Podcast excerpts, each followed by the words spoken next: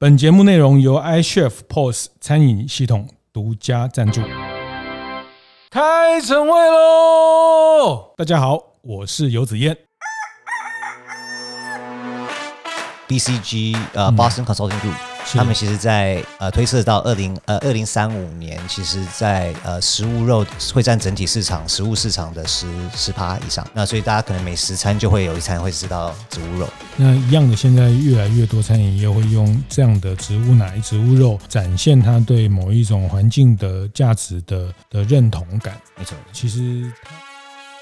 观念对了，店就赚了。欢迎收听大店长晨会，每周一、周四早上八点准时让大家开会。连续两集，我们啊邀请了福田资本 f u l a n Venture） CEO 也是共同创办人的 Victor 来跟大家分享餐饮科技。还是再请 Victor 跟大家先打个招呼。大家好，子燕哥好。好，那 Victor，呃，上一集有谈到他过去有很多元的背景，在新加坡创业，然后也参与过新媒体。好，那呃，我这次特别请他来大店长晨会分享，其实主要也是福田资本。呃，他们前几个礼拜办了一个线上的论坛，好，那谈餐饮科技的创新。那上一集有收听的伙伴，应该就会对福田资本有更多的认识。他们呃是比较专注在所谓餐饮科技这一呃项目发展哈。那当然，现在对很多餐饮品牌也开始去关注它的成长的成长性。那这这一年半下来，他们在台湾也投资了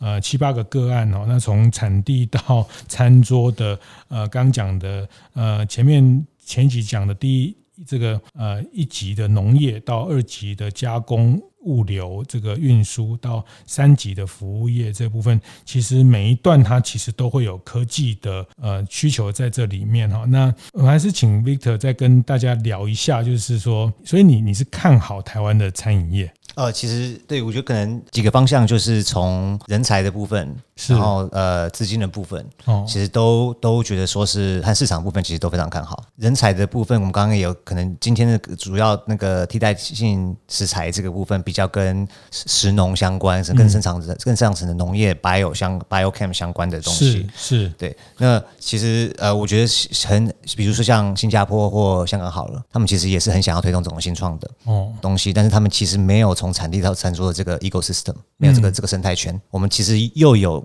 这个台湾又有 ICT、IoT 这种科技的的的产业链，所以有人才，又有从产地到餐桌这个这样子的生态，所以也有这样子的人才。是，所以这个在人才上面，我认为台湾是非常有机会做这样的新创。然后当然。资本的角度的话是，呃，我们台湾其实大部分人比较不知道，我们是餐饮上市上柜最密集的一个岛。哦，对，我们其实这个其实到现在大概从王品八十五度 C 到现在大概二十家。那当然是我们在那么小一个地方可以有那么多家，有十几家要上。对，然后甚至假如要讲些食品呃工业食品相关的伙伴的更上游的话，那也很多了，是、呃、都已经是呃在呃公开市场的就是呃很大的 com 很大。的公司是像烘焙的中上游，对，甚至像一些，假如你要说的话，像这种比较大型的呃味全统一啊，其实都算是餐饮产业的伙伴嘛。嗯嗯，那所以我比较爱吃面包，所以像烘焙业的中上游的这些烤箱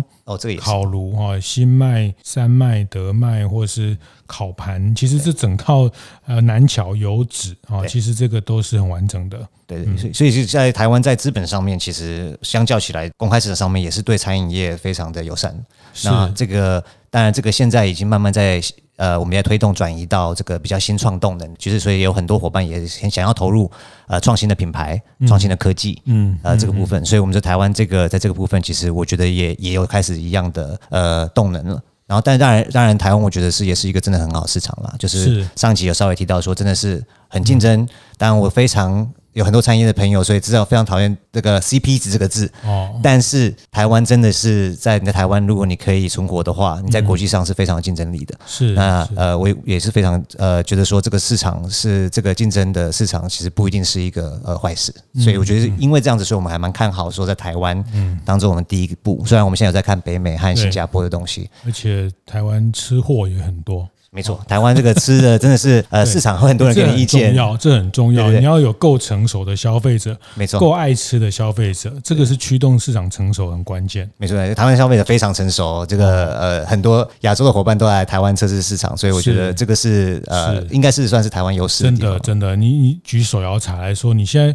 弄个手摇茶，你如果不是，我觉得大家的味蕾已经被训练的分辨的出来。如果你还是在加这些有的没的啦、调和的啦，其实你你根本。活不下去，对我们真的蛮挑的，我们蛮幸福的，对，蛮挑的。所以台湾以手摇茶，就我知道，其实大家越喝越往这种单单单品，或是越来越精品化的，对，精品化。然后其实像手摇茶，就在国外，他们就会加很多彩色的东西，bubble tea 啊什么。其实台台湾现在不太加这些东西，反而是很纯粹的这些红茶啦、绿茶啦，或是因为我们就像咖啡一样，一开始大家都喝拿铁，其实最后最后大家就喝喝喝。美式喝单品喝这种，它其实大家现在台湾的咖啡的这种风格咖啡，这个独立咖啡其实也是非常非常精彩，非常可观。是是，嗯，我觉得台湾其实台湾这个这方面动能真的是还走在前面，咖啡也是现在是已经是第三波了吗？对对是是是是，呃，这个我觉得都是走在非常前卫的地方，也很看好，就是。不止这个部分啦，甚甚至甚至农业相关的东西，我认为也是有些有非常有机会。是前前一集我们谈了很多在餐饮科技的应用跟餐饮科技的一些趋势哈。那这一集其实我特别注意到，这次你们的一个线上论坛有大部分的讲题都跟所谓的食农餐饮的这个更上游的，甚至跟农业有关哈。那里面有一块呃谈的是替代性的。这个蛋白质哈，就是呃，这个是学名哈，那个 俗名就是植物肉啊。对，这个这个也是一个，除了从饮食趋势。消费趋势来看，但是现在越来越多人讨论，越来越多人尝试，然后蔬食、素食的人越多。但是，呃，从你们在创投圈、你们在投资圈的角度，这个在投资圈也是一个很热门的题目，是不是？哦，对，这个其实在呃几年前，说不定就已经有整个应该说整个世界的趋势有往这这边做很深入的投资。是，呃，因为其实像尤其是像刚刚提到的几几个国家，它可能没有，因为自己本身没有这个农业的系统，嗯，然后也。知道说以后可能会呃需要更依赖对方，所以他们更有积极去投入这方面的东西，像新加坡啊等等的。呃，这个世界趋势主要可能有几个呃动能，像大部分都是从消费者习惯开始嘛。嗯、那那这个植物的东西可能呃有一个 social impact、climate impact，就是有点像是在它对气候。影响这个东西是植物肉，吃植物肉是不是真的可以减少我们的碳排放量？这个是其实有很多的年轻人是新一代的伙伴，其实非常注重的一个地方。电动车一样，对，没有错。那对我觉得这个就是有另外一个动能，是大家其实认为说这个是对环境正义、环境正义，然后对地球啊保护地球。地球，对我觉得这个是也是一个是很正面的部分。那这个。呃，在同时在资本上面和在这个 social impact 上面，呃，我觉得都呃是在驱动这一块的一个最大的主要的动能了。嗯、那我们也看到说，他们投资的那个呃，也是每一年都创新高。那最近也有新的，可能最在最近也会有呃，这几家又又进入了资本呃上市，也有非常可能像。你说他做植物肉，做植物肉上市，已经上市了，而且是可能会带动一整个，不止大家可能觉得植物肉可能是一个产品，嗯，然后但但是这个这个会带一整个呃一整个产业链，怎么说呢？应该是说呃植物肉就有好好几种，人造肉啦，这样子有好几种，有从。呃，lab 里边呃培养出来的，从培养皿培养出来的，有种出来的，哦嗯、然后有呃用不一样的植物把它组装起来的成分的，嗯、然后都有。那这个在这个里边，其实只要这个市场有呃一直往前进，一直成长的话，其实它大家都以可能以为说只有一个公司可以做这件事情，但它植物里边就还有分呃不一样的呃不一样的口味，不一样的呃肉类，不一样的。油脂，嗯，甚至所以有不一样的公司会去针对不一样这种的产品，甚至这个是是一整个产业链。比如说，呃，我们就有看到台湾其实有一个团队，嗯，呃，是在专门做这个植这个呃肉呃用植物的嗯这个油脂去仿肉类油脂的呃味道。那它可能可以可以去设计它的熔点不太一样，所以它的那个煮出来的时候就变成跟 butter 一样的味道。然后这个东西是不是在你一个很漂亮的呃植物肉，你是不是需要这样子的东西在里边？其实这里边有很多东西是可以去做的。嗯嗯。所以这个还蛮大，还蛮大的一个区块。那台湾现在比较辛苦的地方是，可能市场上呃，因为我们在这个素食其实非常的先进。对，那所以是不是大家有太多的选择？哦，有一定要去吃这个，那可能要靠大家推动，一起推动才会。他光讲它叫人造肉，听起来就对对对，当然我们怪怪，对，我们我们宁愿吃个素鸡啊，什么东西，我们 还有这个文化，觉得说是呃，这是我们可以接受的东西。嗯，对，台湾的素食 （vegetarian） 素食非常厉害，对，非常厉害。这很多人大家都不见得知道哦，就是说有时候我们自己很厉害的地方，我们都觉得这这个没什么，但是其实像珍珠奶茶，这种大家觉得没什么，啊我们家附近就好几家。可是你这个事情在全世界，大家觉得是很特别哈。所以素素食、蔬食，它也是整个供应链，台湾也是非常特别的。那但是市场的话就，就呃，但是我们还是有看到很多呃这种人造呃产人造肉或者人造食品的市场是会有进入台湾想要测试。嗯，那，有也有很多新的品牌有在推广了。那那主要是说，可能现在主要市场还是可能比较偏，就是呃那个北美这边。哦，当然当然是在呃欧洲这边，我们也看到非常多。是，那甚至那亚洲的话，呃，刚刚提到新加坡投入非常多。嗯，那呃中国大陆的话，可能是比较像是那个人口问题。哦，因为他们是知道以后会需要非常大的量。嗯，所以他们可能会在这方面投资也相较的比较前面一点。中场休息一下，今天也要和大家分享节目合作伙伴 iCHEF 的相关讯息哦。今天想分享的是即将在这个星期五开展的二零二一台湾设计展，iCHEF 也有受邀参与。这次台湾设计展的主要承办城市是嘉义。既然是在这个台湾的美食之都举办，在展区内自然也有不少与食物相关的主题与企划。而 iCHEF 在展场里将会透过 POSE 系统与观众互动，让观众可以感受到在地文化、饮小吃与科技工艺结合在一起的沉浸式体验，感觉非常有趣哦。有兴趣的大店长们可以密切关注二零二一台湾设计展的讯息，或趁这个假日相约亲朋好友一起到嘉义逛逛吧。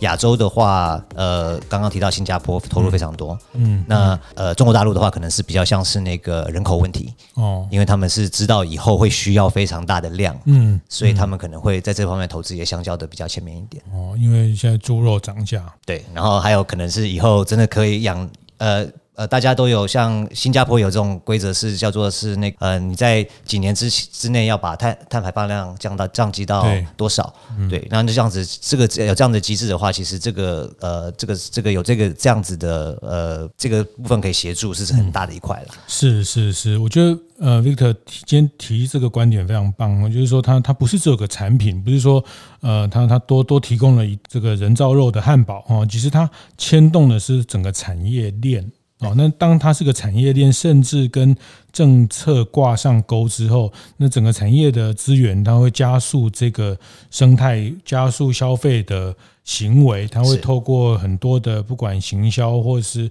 产品的提升，或是呃让这个东西的口感跟它的跟更多的的既有的这些饮食文化的结合，就是说这个提醒就是它它是一个产业链的完整，那这个就会它它它的威力就是会它不是单一产品了哈，就像呃我们刚刚讨论，其实手摇茶，台湾手摇茶，台湾的烘焙面包之所以那么强，不是有一个五宝村所以才很强，也不是因为有一个春水堂。但其实这个都是因为整个上下游从设备生产、物流到整个供应链，其实都非常有效率，才能去。那因为有效率，它会让这个产业蓬勃，跟这个产品的渗透会加速。是是是，所以你你要分享的是说，其实这个趋势它它不会是是热过一阵子就就。其实其实不会像呃，可能有给一些比较真的是比较数据化的呃呃数字就呃 BCG 呃 Boston Consulting Group，他们其实在呃推测到二零二四呃二零三五年，其实在呃食物肉的那呃食会占整体市场食物市场的十十趴以上。那所以大家可能每十餐就会有一餐会。吃到植物肉，可能在十年以内，嗯、呃，十年左右，对不对？嗯、那那这个其实还蛮大的市场，整体的整个整体市场的话是往这个一定会有往这个上面的趋势。嗯、那这个呃，应该说应该以我们现在越来越有危机。对呃生态的危机意识啊，想要保护地球，但我觉得这个可能甚至成长的可更快都有可能。嗯嗯，像我们这种老人就觉得 就觉得吃肉就吃肉，我管他什么环境正义哈。那是，但但是哎，你怎么可以这么邪恶？但是我我是讲，说现在的小朋友、年轻人，其实他们其实对环境的这种正义，对这种普遍的这种正义的价值观，其实是非常非常鲜明的。是在往更年轻世代的消费群。是，是，那我觉得说这些呃，应该说我我我也是喜欢吃真的东西的哦，呃，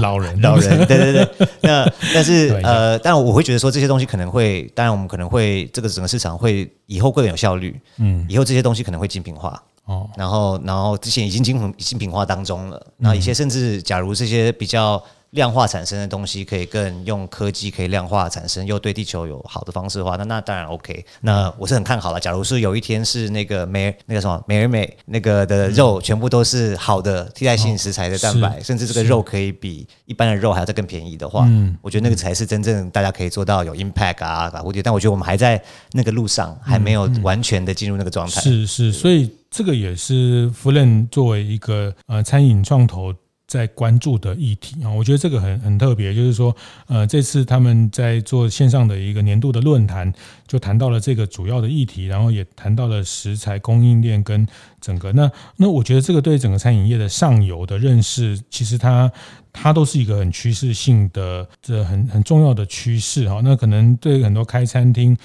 若是服务业的经营者来说，可能这件事情听起来离你有点远哈，但是我觉得作为一个产业的经营者，还是要比较宏观的去看到这个事情可能的变化，去做一些提前的一些思维跟提前的因应哈。那这个是呃，因为我我觉得特别请 Victor 来，就是说，我觉得不管餐饮科技或者是植物肉这件事情，其实嗯，资本圈。对什么感兴趣？呃，我觉得这件事情大家一定要去注意，哈，就是说，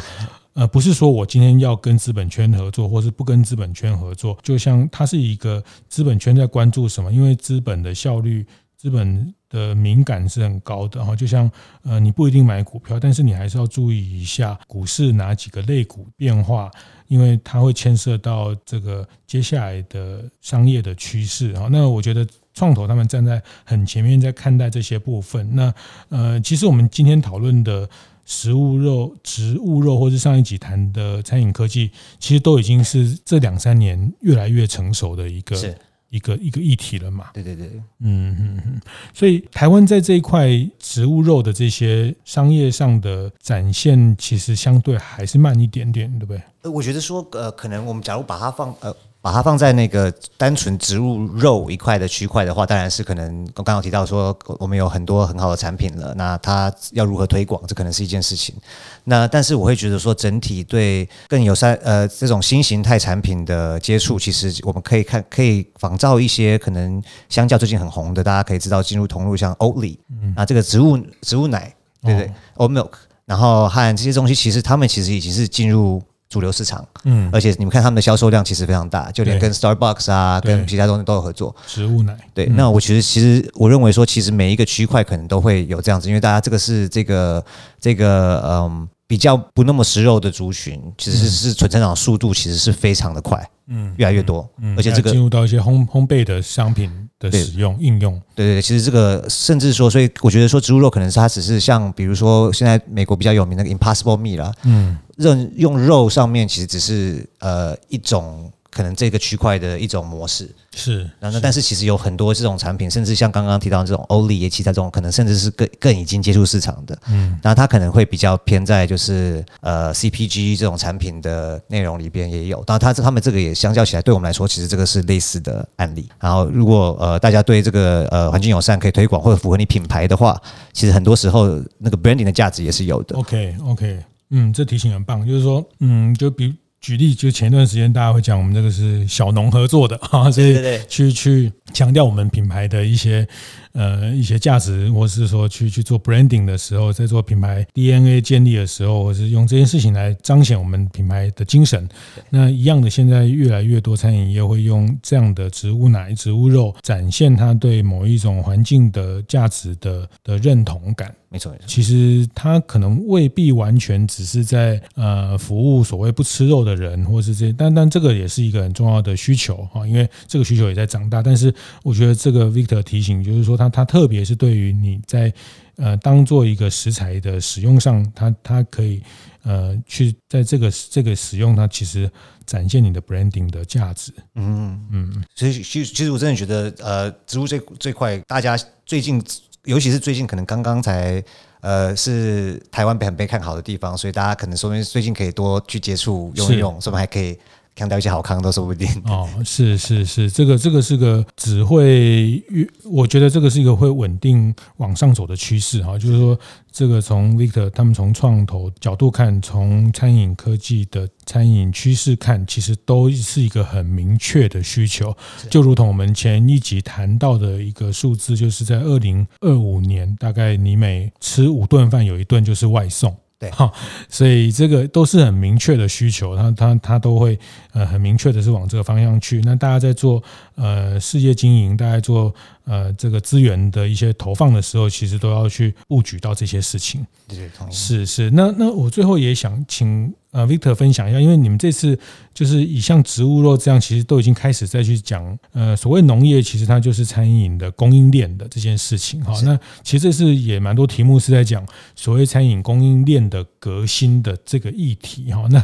这里面呃，这你觉得有哪些东西是你觉得哎，这个时候呃，你们也在关注整个所谓供应链这件事情？因为就但我的理解，或者说，比如现在大家经营者碰到就是，呃，因为疫情，因为海运运输的问题，因为这个呃呃这个这个供给的问题，所以比如说在供应食材的供应链上涨价这件事情就很明确哈。那那牛肉涨了，听说涨了五成哈。那那比如很多食材，它不一定从国外找那。又会遇到航运跟传奇或者是运输的问题哈，不是有一阵子麦当劳没有卖薯饼嘛，对不对？就是说，因为它船没有办法进来，所以好像有一个多礼拜，它早餐是不供应薯饼哈。当然，这个只是一种物流的看法，但是我觉得这一次呃研讨会谈了很多所谓呃这个农这个智慧农业相关的，对对，这这部分其实哪些议题你是觉呃觉得可以跟大家分享？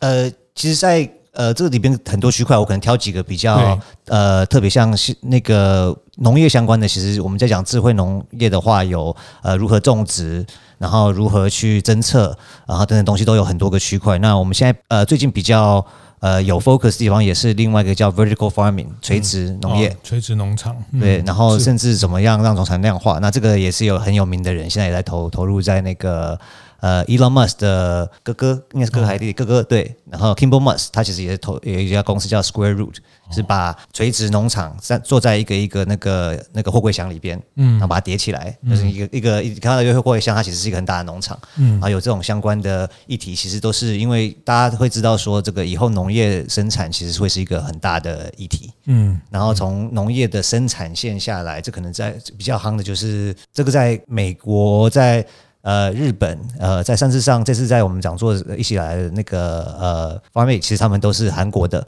其实他们都是在做这个智慧农业相关部分。现在已经甚至已经呃，已经进阶到那个呃，有另外一家公司叫 Unfold，嗯，它是专门做这个呃，专门去把这个呃，想要做在垂直农业里边的种子，适合它的种子。呃，去做 modification，然后种出来，所以你的东西其实在在室内去种植，它成长的效能等等都还是一样，所以这个已经非常非常高科技了。是对，所以从农业这个智慧农业相关的，到刚刚子健哥提到的农业运送，比较像是串接呃农业和餐饮相关的中中间的这个物流，嗯，其实都有这样新创公司去去做。那这个尤其是物流的部分，其实我觉得这个可能是回到。呃，刚刚子健哥讲就是呃，菜价很多涨幅啊等等东西，这我觉得这都是很数据化的东西。嗯，那假如你可以呃开始使用这些工具，然后甚至可以看到一些那个呃可能历史性的涨幅，然后甚至你可以去做这样子的规划。其实在，在呃这个你的那个呃整个 supply chain，你这个物流相关的东西，你的食材相关的收购，以餐饮业者来讲，所以都都是可以直接已经有很成套的功能可以给你做了。嗯，那现在呃，所以其实这中间还蛮多块的，从刚刚说到那个呃农业侦测啊，呃如何呃种植到甚至到有一些包装相关的，这其实产业上面其实都有还还蛮还有很多块是可以科技化和。呃，大家去做运用。这这对一个开餐厅的老板的影响是什么？我觉得这个可能是，假如我觉得比较接近的，还是嗯呃，这可能真的是比较上游一点点了。嗯，那当然是你愿不愿意，刚刚提到替代性食食材的部分，你是不是愿意去接触，或者是你愿不愿意跟呃比较接近的是，可能真的是你去。呃哦，有一个有一个特别案例可以说明讲，说明现在有一些智慧农业，它甚至想把你菜种在你的餐厅里边，然后呃，如果这个东西是呃，这是一个美国的新创，然后就等于说是有点像像像是一个小书架，嗯，然后所有餐厅就可以自己种。嗯，也是这样，产地到餐桌就一公分而已，对，完全就不用分，完全就是 它自己，它的就在餐桌旁边，他的配就是这样子，就是你一天可以生产多少啊等等东西，然后你也不用管，它全部都是寄那个种子给你，然后你就放在那边，它就是一天可以收产收成多少碗沙拉，嗯，有有这样子新创的模式是餐厅业者比较可以注重的，但是我会觉得说，呃呃，现在有很多农业相关的数据其实可以了解了。嗯，那这个是跟你想要用什么食材啊等等东西，这个可能有点关系。但是智慧农业的话，可能真的是偏比较上游一点点。嗯，然后餐饮业，呃，我觉得可以可以多了解说，呃，有用这些数据化的公司是不是真的比较好？哦，那这个是这个，我觉得可以，我们可以进就是那个稍微观察一下。嗯嗯嗯嗯，我我觉得，因为最后餐饮的竞争食材是一个，因为好的食材，呃，这个。OK 的食材，稳定的食材，其实对开一家餐厅是非常非常重要哈。那这个好，就是说不一定是贵的好哈，就是说它有很多的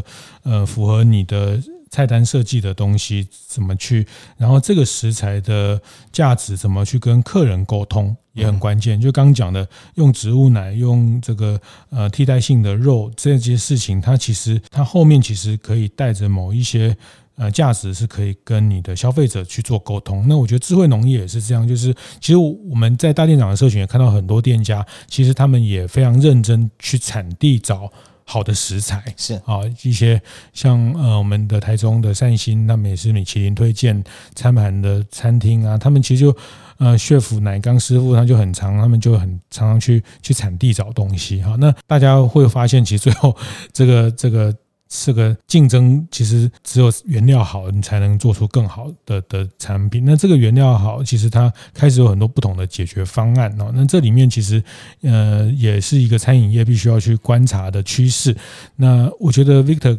刚提的一个观点也很棒，其实这个不是只有去解决，呃，用什么东西，是说用这个东西它背后它代表的某一些价值性的主张，其实是很值得跟消费者去沟通的。嗯嗯，是的，是是是，所以在这个部分，就是说这这块食材供应也是在整个呃福田资本在做餐饮科技的创投哦，没有错，一直在关注。对，就包括食材呃食材本身如何农业本身更上游的，甚至到包装，然后我觉得这个整个生态，因为当然我们现在是我们主要投资的项目是这些餐饮的新创公司和呃科技公司，呃，其实呃他们往往的。他们最需要知道的呃产业的呃回馈，其实都是这些餐饮伙餐饮业伙伴，就是像子健哥之前现在经营的很多的这些社群的伙伴，其实都是他们需要也也需要听到的声音。他们也其实呃想要了解如何更能够进入市场，是更更对餐饮业有帮助。像常常不管是我们上一期提到的软体相关的，他们都是为了要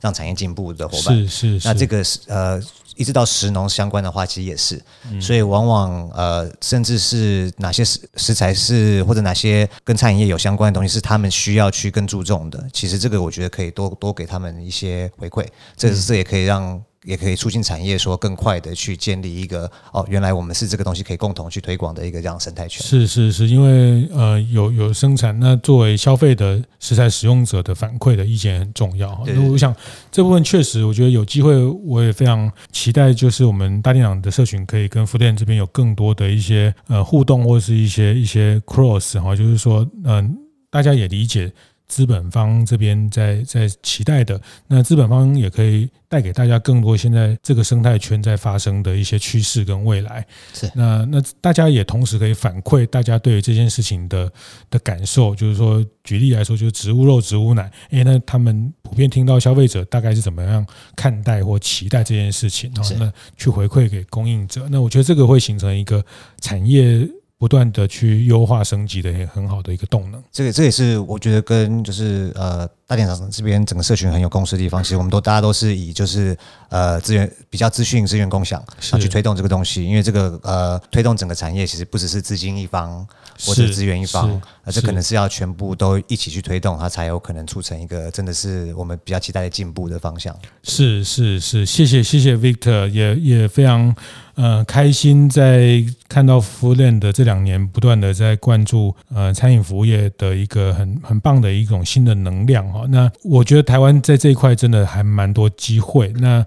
呃，但是但是必须找到一个对的方法哈，必须要 do things right 哈，就是说呃，不然大家会。会轮在那个调到那个低薪工时长哦，就是有时候常我觉得餐饮服务业有时候真的蛮不值的哈，不值得的，因为他们呃花了很大的力气，花了很大的时间的成本。跟跟这个劳劳力哈，然后但是相对的所得，相对的这个获利，其实也没有那么的理想。但是我觉得这里面其实嗯，应该好几件事情可以同时去并进，包括这个更去善加利用生态圈的一些服务，那或是去更新你的在经营上的一些思维。我刚呃 Victor 提醒的一些。餐饮科技的一些导入，这个都会让我们的这件事情的价值去去放大，让大家的所有的从业者的价值也好，这个收入成长，这个是大家期待的事情。好，